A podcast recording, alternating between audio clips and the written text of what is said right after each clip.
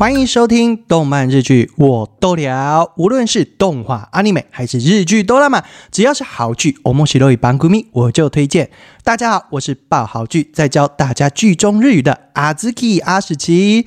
今天呢，我们没有要推剧或讲剧，今天要来说说二零二三的四月春季推出的日剧哦。让阿史奇阿兹基关注的有哪些呢？第一部《风间公卿教场零》。本剧是由日本天王木村拓哉主演。本次的教场是把二零二零年、二零二一年的 SP 特别篇变成长篇日剧化。风间公卿教场铃并非以原来的故事为延续，而是换到另外一个舞台，以风间公卿在成为警察学校教官前担任刑警指导官的故事哦，还加入新角色。是新垣结衣、北村匠海、染谷将太等饰演新的角色哦。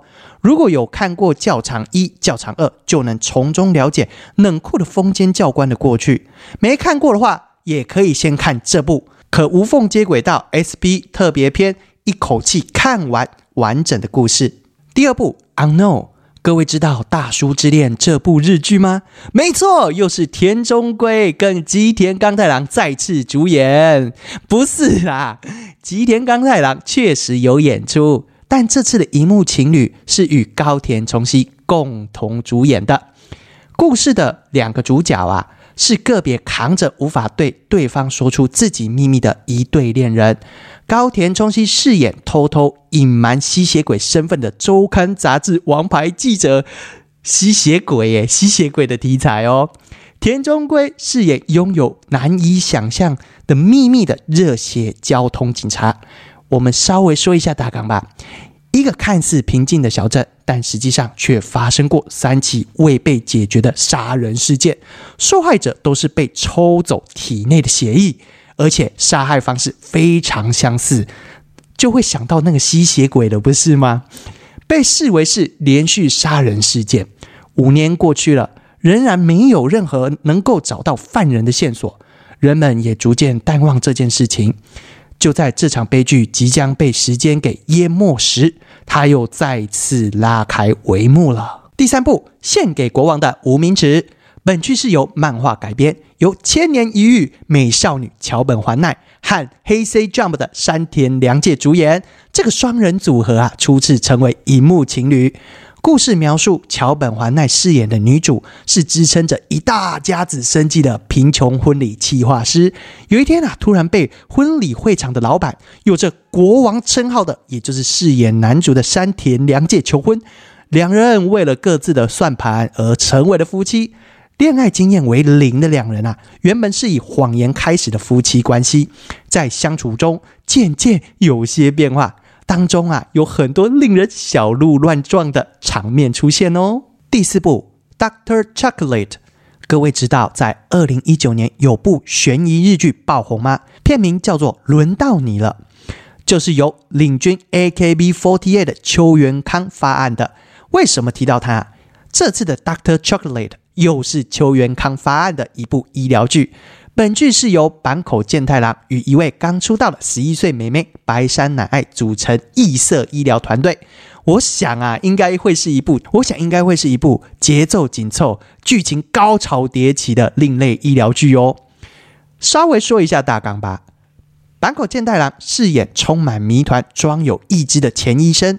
白山乃爱啊，饰演拥有天才手术技巧的十岁少女，他们共同组成了一个名为 Chocolate Company 的医疗团队，以现金一亿日币与巧克力为条件进行秘密的手术。